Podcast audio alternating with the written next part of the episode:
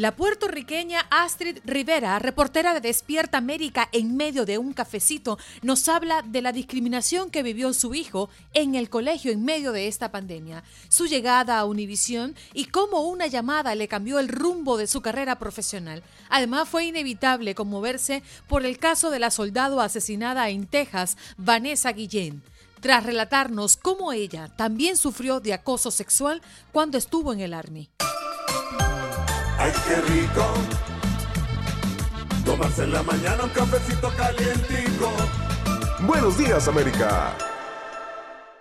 Hello, hello, mi gente bonita de Buenos Días América. Ahora me tomo el cafecito con Andreina, este segmento que me encanta, justo hoy con una mujer que además valoro muchísimo. Conocemos mucho su historia, pero seguramente y ciertamente usted no conoce muy de cerca lo que ha pasado en la vida de Astrid Rivera. Ella es reportera de Despierta América. ¿Cómo estás, Astrid? siempre que me hacen siempre que me hacen este tipo de introducciones, pues como que me da, me, quisiera aplaudir mucho. Bueno, aquí un placer saludarte, estar contigo. En la distancia te envío un abrazo grande porque, bueno, la pandemia nos ha hecho hacer estas cositas de, a lo lejos, estas cositas virtuales, cuando pudiéramos estar haciéndolas una al lado de la otra. Astrid, ¿y por qué te tenemos aquí? Porque muchos de nosotros conocemos tu historia, pero quiero que tú seas la que le cuente tu propia historia a nuestra gente, a nuestros seguidores, a lo importante que es mantenerse firme eh, ante mm, sus mm, raíces y sobre todo ante la decisión de ser gente, ¿no? Yo creo que eh, esto es una decisión. Es como aquel que es infiel y dice, no, es que fui infiel porque se me presentó. No, no, no, la infidelidad es una decisión. ¿Qué es esto? Eh, eh, Tú decides ser fiel o no ser fiel. Pero bueno, hasta se me ríe con el ejemplo, un poco loco. Pero aquí voy con esto. Y es que hace mucho tiempo decidiste dejar tu isla puertorriqueña, por supuesto, Astrid. Y la manera de llegar a este país y pagar sus estudios fue entrando al Army. Háblame un poquito de eso, esa decisión tan marcada de iniciar tu vida en este país de esta manera. Mira, yo siempre quería ser periodista. Yo, yo decía, esto es lo que yo voy a hacer y lo sabía desde que tenía siete, ocho años. Entonces, yo decía, ¿cómo lo voy a lograr? Mi papá se encargaba siempre de pagarme mis estudios, de, que todo estuviera en orden no me dejaba trabajar para que, para estudiara, para que me enfocara en mis estudios. Pero mi papá era político, era un alcalde muy reconocido en Puerto Rico y pues sucedió algo dentro, yo, estaba, yo era jovencita, tenía 19 años, cuando a él pues lo expulsan de su trabajo como alcalde, pues obviamente pues él tiene que ir bajo un proceso jurídico, tiene que ir a la corte y todo, él va preso tengo que decirlo, esa es mi historia, mi papá va preso y ahí nos vemos mi mamá con tres niñas en un proceso de, de qué voy a hacer ahora, o sea, en, la cabeza de la casa, el proveedor más grande del hogar no está. Mi papá me pagaba los estudios yo decía, ¿qué voy a hacer? Yo vengo de una familia donde incluso mi papá estuvo en, la reserva del Army de los Estados Unidos, mis tíos también eh, fueron parte del Army de los Estados Unidos, tengo tres primos también dentro del Army de los Estados Unidos. Y un día yo me encontraba, yo me, yo me, eh, me obligué a, a buscarme un trabajo. Y estaba trabajando en Plaza Las Américas, me acuerdo, donde yo vendía internet, el AOL, el internet de AOL. Y cuando yo estoy ahí, justamente en, el, pasillito del, del mall, está la mesa de AOL, pero al lado había un reclutador del Army que llevaba todos los días diciéndome, no, no, no, no, no, no, tienes que venir al Army, tienes que venir al Army, te vamos a pagar los estudios, va a ser tremenda oportunidad, tremenda oportunidad. Me lo dijo tantas veces que una mañana yo me levanto y cuando yo estoy vendiendo mi internet, me, había ido pésimo ese día, o sea, y si no vendía internet, no, no ganaba mi comisión. Y yo le dije, ¿sabes qué? Vamos a hacer una cosa. Voy a coger el examen y lo voy a coger ahora. Y me dice, no, pero es que es un proceso, tienes que estudiar. Yo le digo, ok, pues lo cojo mañana. Me dice, no, pero es que tienes que estudiar, tienes que prepararte. Yo le dije, no, vamos a hacer algo. Si yo tomo el examen y lo paso, significa que yo me voy a ir. Si tomo el, el examen y no lo paso, no me voy. En todo ese proceso yo no se lo dije a nadie, no se lo dije ni a mami, ni a papi, a absolutamente nadie. Tomo el examen y lo pasé y ya, pues, ya la historia se cuenta sola. La razón más grande, pagar mis estudios. Y además de que me gustaba mucho, yo conocía mucho sobre el Army y me gustaba bastante eh, el, el, término, sabía, conocía de eso porque mi papá estuvo, como te había mencionado, y por eso era que quería, yo decía, ah, bueno, sí, puede ser que yo sea la primera mujer en el Army de la familia, yo sé que me va a ir súper bien, ¿por qué no? Y ahí fue cuando tomó la decisión de, de irme. Ahora, para los que no conocemos eh, los beneficios totales para alguien como tú, ir eh, al Army, ¿cuáles son esos beneficios que te dan? Pues hay varios beneficios. El Army tiene varias ramas. Eh, el Army como tal tiene varias ramas dentro del Army y está el Army donde tú eres activo, Army activo. Está el, el Army Reserve donde eres reservista, que vas tienes que ir a, al trabajo una vez al mes, un, un, fin de semana al mes y dos fines de semana al año. Y ese fue justamente el donde yo entré en el Army Reserve. Uh -huh. Y está la Guardia Nacional, que hace todo el proceso del basic training, del entrenamiento, pero lo único que te regresas en ese caso a tu país o a tu estado.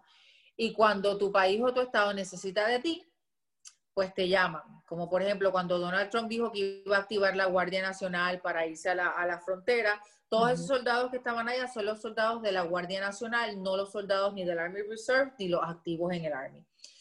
Entonces, dentro de los beneficios están, te pagan los estudios, te dan una beca para pagarte los estudios mientras estés dentro de eso y que y cumplas con, el, con lo que te corresponde. Si eres activo, pues puedes pagar tu casa, también te dan dinero para la comida. Es como que tú recibes un sueldo de alguna manera u otra dentro de la base que tú no tienes que pagar, a, tú no tienes que pagar nada. O sea, el sueldo para ti es limpio. Uh -huh. Imagínate, yo lo que quería era que me pagaran los estudios y si me decían que sí, yo podía ir a la universidad en Carolina del Norte, que fue donde al final, al, al final me gradué, y yo no tenía como que hacer el esfuerzo de pagarlos, ¿por qué no? Los beneficios son muy buenos Creo que se trabaja mucho, se trabaja duro para los beneficios, pero no, no son malos. ¿Y cuánto tiempo estuviste en el Army? Ocho años. ¿Y en qué momento decidiste dejarlo? Cuando di a luz. Mm. Ya uno cuando se convierte en mamá, las prioridades cambian, la mentalidad también cambia. Eh, mi hijo mayor nació prematuro, estaba muy, muy chiquito.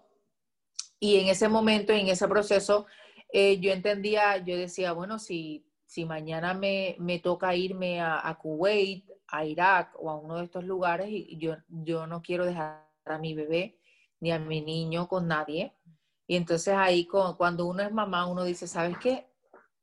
Todo queda al olvido y vamos hacia el frente. De todas maneras, nunca pensé que yo iba a estar en el Army por mucho, mucho, mucho tiempo. Yo iba con una misión que era pagar los estudios, terminar de estudiar periodismo. Si me hubiese quedado en el Army, hubiese cambiado de trabajo y hubiese sido reservista en la parte de Public Affairs, que tiene mucho que ver con lo que viene siendo el periodismo, escribir en un periódico y todo, porque el Army tiene de, de eso también. Comunicar. Astrid, y si te digo algo, te pregunto algo que te haya marcado de manera negativa al estar allí. Ay, bueno, yo, yo creo que han sido muchas cosas dentro del Army. No todo, no todo fue positivo para mí. Uh -huh. Yo pasé momentos donde me sentí humillada, donde me sentí que, me, que no, me valoré, eh, no me valoraban por, por, por mi género, por ser mujer y más por ser latina. Tuve momentos donde sí me sentí que, me, que yo tenía acoso sexual, cosa que no me daba cuenta en aquel momento, Andreina, pero luego de muchos años de leer y de conocer de todo lo que está ocurriendo con los movimientos Me Too y todo, me, me di cuenta que todo lo que me pasó también caía dentro del renglón de acoso, acoso sexual. Por ejemplo, a mí muchas veces cuando yo estaba corriendo eh, me hacían alusión a, a, mi parte trasera, a mis nalgas, y yo decía, pero ¿por qué él me dice ese tipo de cosas? O sea, Y yo lo veía como que era parte del entrenamiento, pero luego de años te das cuenta que no, que, que te están humillando, que te están violando pues tus derechos como mujer y que es algo que no debería pasar ni a mí, ni a las que, ni a las que están ahora, ni a las que estuvieron después de mí. ¿Y te diste cuenta cuando saliste del Army o avanzado el tiempo que estuviste allá adentro? Yo siempre pensé que ese tipo de comportamiento era un comportamiento que era permitido en el Army y que tenía que pasar de esa forma. Mm. Nunca, nunca me imaginé lo que yo estaba pasando hasta que salí del Army y muchas otras mujeres comenzaron a hablar. Nosotros como mujeres latinas es muy importante decirlo que cuando son temas de violencia sexual o acoso sexual, por alguna razón quedan desapercibidos, nadie los habla, son temas que tú no tocas en tu casa, son temas que, que tu abuelita no te cuenta sobre eso, a pesar de que probablemente lo haya pasado. Tu mamá no se sienta contigo a decirte, mira, si esto te pasa, esto es un acoso sexual, esto es una violación. A ti lo único que te enseñan es a vestirte súper bien, pura y casta, y nada más. No te enseñan que hay ciertas cosas que te pueden pasar fuera. Y con el conocimiento, y yo le doy gracias por todos estos movimientos que se han generado eh, de movimientos MeToo y movimientos sobre alto a la violencia sexual, eh, que uno se da cuenta de esas cosas que pasaron y uno mira atrás y uno dice, oye, qué pena que no lo sabía en ese momento porque hubiese hablado, porque las cosas hubiesen sido distintas, porque lo hubiese marcado camino a las que venían después de mí. Y a lo mejor una Vanessa Guillén le hubiésemos marcado mejor el camino para lo que le pasó no le pasara. ¿Te sientes responsable? Siempre me voy a sentir responsable. Yo creo que como mujer, eh, cada silencio te responsabiliza. Mm. Cada vez que, que, te pasa algo y no tienes la capacidad o la valentía, yo sé que no todas pueden hablar, ojo, no todas están preparadas para hablar ni decir algo, pero cuando te callas, le estás dando la oportunidad a que esa persona o que a otra persona le haga lo mismo a otra mujer. Llamémosle conciencia, madurez. Si la hubieses tenido en ese momento, ¿cuál hubiese sido tu acción? Yo lo hubiese, yo lo hubiese, a la persona que me lo estaba diciendo, que por cierto era un drill sergeant puertorriqueño, que hablaba mi mismo idioma. Tampoco era uno americano que hablaba, hablaba inglés y que a lo mejor tú me puedes decir, ah, te estaba diciendo algo, pero tú no lo entendías, pero era puertorriqueño hablaba mi mismo idioma. Yo lo hubiese, yo hubiese hablado con él, se lo hubiese dejado saber lo que, me, lo que me hacía sentir incómoda, lo que yo entendía que no era correcto, y luego hubiese ido a los superiores. En aquel momento cuando yo entré al Army todavía no existía el departamento donde tú podías ir a denunciar un acoso sexual. Eso se creó dos años más, más tarde. Yo entré en el 2012 y eso se creó en el 2014. Entonces a lo mejor no hubiese podido ir a un departamento como tal, pero hubiese tenido la certeza que a lo mejor por lo que yo hablé hubiesen comenzado a, a, otras mujeres también a hablar, porque esto es un efecto dominó. Tan pronto habla una, le da fuerzas y valentías a otras mujeres para que hablen y para que digan, ¿sabes qué? A ti te pasó, a mí también, estamos juntas en esto, vamos a pelear la batalla juntas. Y yo creo que esa es la parte más importante.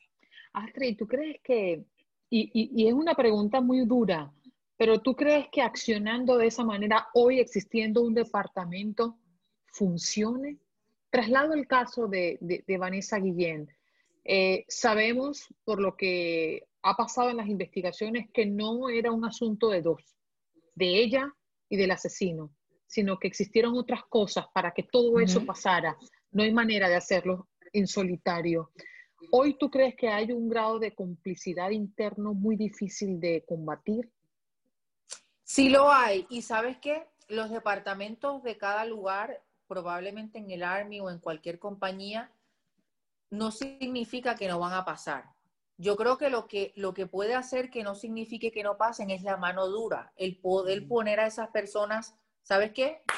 Esto está pasando y lo hizo esta persona, no la queremos aquí esto no es permitido. Pero los departamentos no han hecho, eh, hasta el momento, desde el 2014 al 2020 le sucede esto, perdón, 2004. Yo estoy, yo estoy, desde el 2004 que se creó este departamento hasta el 2020, mira la cantidad de años que han pasado. y le ocurre esto a Vanessa Guillén. Hace unos como tres, cuatro días hubo una chica que se llama Sara, que es, de, es, de, es latina, que estaba en Japón, pero ella estaba en el Air Force, en las Fuerzas Aéreas. Y ella escribe un post en las redes sociales, te estoy hablando de hace cinco o seis días atrás, y ella escribió un post y ella dice lo mal que le va por la cantidad de personas y el hostigamiento y el acoso sexual que ella estaba siendo sometida y que nadie hacía nada. Tuvo que poner un post en las redes sociales para que hicieran algo y para que de Japón la trasladaran a Alaska. Entonces, el departamento existe, el departamento está, pero no está, dando no está funcionando, no está dando resultados. Y eso es lo que ha hecho que otras mujeres se levanten y digan, ¿sabes qué? Vamos al Congreso. Hay que hablar allá arriba. Yo creo que todo tiene que venir por ahí. Me parece que de la manera en como el mismo eh, secretario del Army y el Sergeant Major of the Army, todos los, los grandes poderes arriba han manejado el caso de Vanessa Guillén, ha sido difícil yo cada vez que yo miro así como el Twitter a la hermana de Vanessa Guillén que dice, han pasado seis meses y lo único que nos han dado es una bandera. Oh my God, qué tristeza. Tú dices, ¿sabes qué? Había un departamento y no pasó nada y no hicieron nada. Yo creo que cuando uno pone a los hombres también en un, ex, en, en un lugar y tú dices, ¿sabes qué? Este fue el que me abusó sexualmente. Es carne público. Claro, y tú lo culpas a esa persona en vez de dar toda la responsabilidad a la mujer, es cuando las cosas comienzan a cambiar. Pero el problema es que, aunque yo sí he visto algún cambio y a veces nosotras mismas como mujeres somos las mismas enemigas de nosotras mismas, porque ocurre esto y no le creemos, ah, eso te lo buscaste, eso tal mm. cosa. Y yo creo que lo más importante es la solidaridad. Solidaridad y entender también que hay un límite, porque nos pasa mucho, sobre todo a las latinas y los latinos que lo ejecutan, el mal llamado piropo, ¿eh? que una cosa es piropearte de una manera decente y otra cosa es uno querer ser piropeado. Porque, oye, qué bonito estás, oye, qué, qué, elegante, y te pasan la mano por el cabello, oye, qué lindo, te tocan la... Y de ahí a otra cosa hay un paso, o sea, no, o sea, yo, no quiero que me digas todas esas cosas. Estamos en nuestro pleno derecho de decir, para, no me gusta lo que estás haciendo. Sí, no, está no me gusta lo que dices. No, total, Andreina. Y si a la persona y a la mujer, si el hombre que a ti te tocó el cabello y te tocó la cara, a ti te gustó, no pasa nada. No, pasa, nada. Pero no a todas les va a gustar. No todas se tienen que sentir cómodas. No todas van a querer que le la estén piropeando no a todas les gusta salir. Esas partes de piloto, uno se siente violentado. Hay, hay días y hay momentos en que tú dices, y a mí me pasaba, y yo me imagino que a ti también, una mujer atractiva pasando por un lugar donde hay muchos hombres trabajando, a lo mejor tú dices, no, déjame no pasar por ahí que me van a decir algo. Uno se siente mal, eso es violencia. Así es. Y cuando éramos más pequeñas nos decían, ah, no, es que todo el mundo cuando salgas a la calle te va a mirar te va a piropear. Ok, perfecto, ok, eso era antes. Ya nosotras tenemos conocimiento y sabemos lo que nos gusta y lo que no. Y si no nos gusta, no nos gusta. No nos tienen que violentar y punto. Tienen que respetar eso. Perfecto que hayas dado ese mensaje y que hayas llegado a este punto, porque creo que es importante. Algo tan sencillo que puede crearnos tanto malestar y que además, dando un stop a esto, podríamos evitar muchos momentos desagradables. Oye, Asti, antes de finalizar, tenemos que hablar de tu llegada a Univisión. Son muchos años los que has estado acá en esta familia, pero muchas personas te ven eh, eh, en las pantallas, te ves reporteando, haciendo tu trabajo en estudio a través de Despierta América y, da mucha satisfacción entender tu historia y cómo has llegado aquí logrando tus objetivos paso a pasito, estudiando lo que querías y cómo lo lograste y aparte, pues comunicando como siempre lo soñaste. Sí, ha sido un proceso largo. Eh, yo hice radio primero, tú haces radio y yo creo que a lo mejor tú estás conmigo en este consejo que yo voy a dar. Si usted es un joven, una persona que nos está viendo y usted quiere hacer televisión, haga radio primero. La radio te da una facilidad para hablar, para improvisar, para poder llegarle a la gente de una forma que si tú tienes eso, te va a ir muy bien en la televisión. Aunque te prendan las cámaras y te sientas nerviosa, sí te da, te da esa posibilidad. Yo te cuento que yo llegué a Despierta América preguntando. Yo tuve que entrevistar para la radio a Luz María Doria, quien es mi jefa, y cuando la entrevisté y terminamos la entrevista, yo le dije, y me acuerdo que esto fue en noviembre del 2016. Ella había lanzado su libro y estábamos justo para la... Que me lo leí los dos. Sí, y ahora hay un tercero.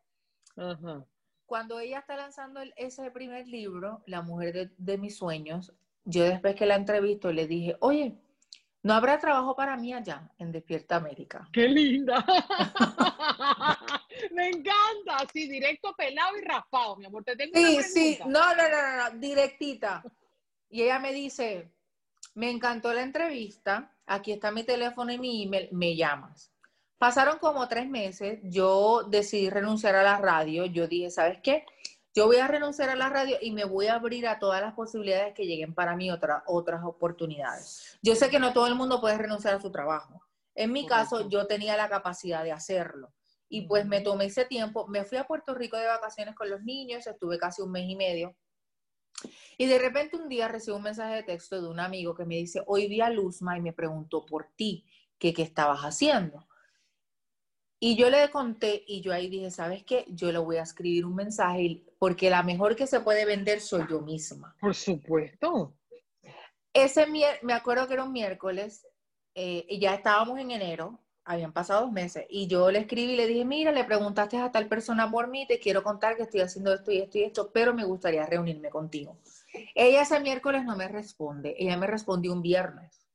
Cuando me responde el viernes, ella me dice, ¿quieres venir a mi oficina el lunes? Y yo, pues perfecto, para allá voy yo de punta en blanco. Me diga, yo estoy ahí. claro, pero yo no sabía, yo en realidad pensaba que era como una, una reunión que íbamos a tener, como que déjame ver qué estás haciendo tú y qué estoy haciendo yo y de una vez veo los estudios y nada. Cuando yo me senté, ella me dijo, ¿sabes que el miércoles que me escribiste, tú me escribiste en la mañana, en la tarde me renunció un chico? Oh a lo mejor no esto no es lo que tú quieres, porque esta es la parte de producción y yo sé que yo sé que tú puedes hacer muy buena producción, pero también puedes hacer muchas cosas maravillosas frente al aire. ¿Tú quieres este trabajo? No era ni lo que yo quería, no era ni lo, ni lo que se asemejaba a lo que estoy haciendo ahora.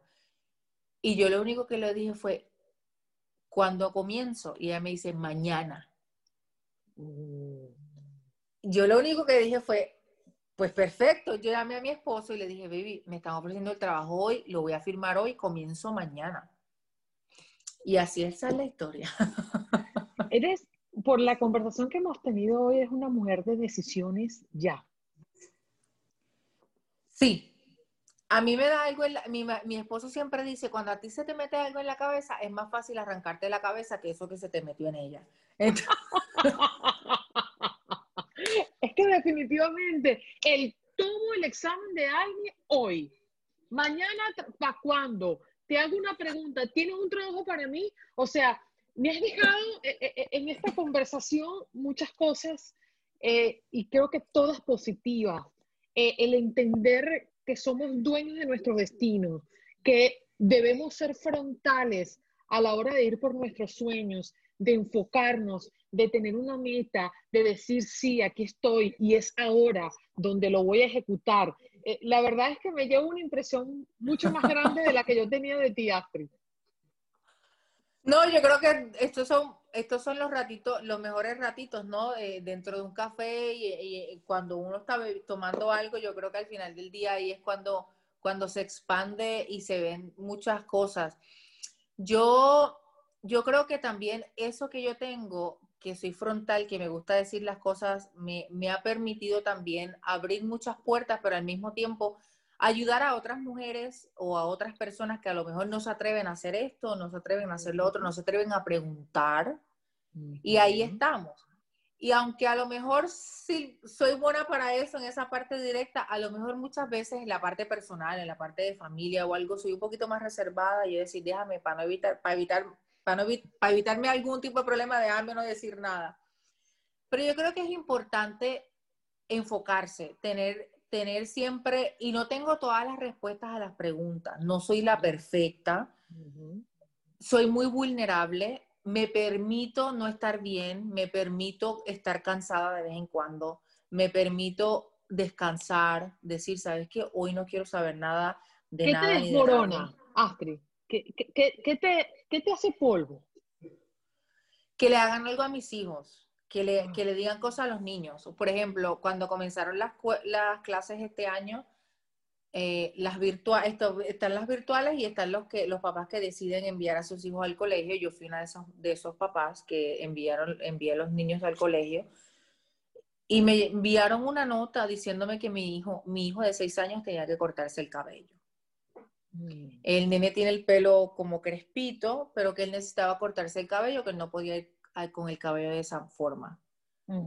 Eh, me pareció que le estaban violando su personalidad, lo que a él le gustaba, lo que él llevaba por muchos años. Obviamente fue un proceso de departamento de educación metido ahí y el pelo no se le cortó. El pelo, la escuela tuvo que acceder a, te- a que él tuviese el pelo como él entendía. ¿Por qué? Porque al final del día tú no puedes juzgar a un niño y mucho menos un- el pelo no lo va a impedir a él de aprender. No ¿Por le hace daño a nadie tener su cabello largo. No, claro, y no ten- él no tiene el pelo larguísimo tampoco, es como un crespito ahí lindito. Eh, y ese, eso me desmoronó, o sea, estuve dos días que, que mi pensamiento era el niño, lo que le pueden hacer, lo que pueda estar sintiendo, lo que le puedan estar diciendo en el colegio. eh, eh, iba asustadita a la escuela, porque para mí la paz psicológica, la paz mental de mis hijos y la salud eh, psicológica de mis hijos es muy importante. Aunque no la, no la tengamos siempre presente, es importante como mamá tenerla presente porque yo creo que dándole esa buena estructura cuando sean más grandes, vamos a evitar que, que todo ese tipo de, de las cosas que están sucediendo ahora mismo. Hay que estar muy pendiente en ansiedad, depresión, eh, todo este tipo de cosas. Y eso me, me desmoraliza mucho. Mm, Qué bonito escucharte, qué bonito reflexionar. Nos hemos dado un paseo por, por Puerto Rico, por Estados Unidos, por la familia, por Univisión y por todos lados. La verdad que qué linda conversación. Gracias, Astrid, por acceder a tomarte un cafecito conmigo y por mostrarte mucho más tú abierta y, y- y comentarle a toda la audiencia de Buenos Días América de qué está hecha Astrid Rivera. Muchas gracias. Muchísimas gracias a ti. Y ahí, como dice el café, el café es magia. Tú también, Andreina, eres magia. Gracias, mi amor. Un abrazo. Astrid Rivera con nosotros, reportera de Despierta América, acá tomándose el cafecito con Andreina. Ay, qué rico. Tomarse en la mañana un cafecito calientico. Buenos días, América.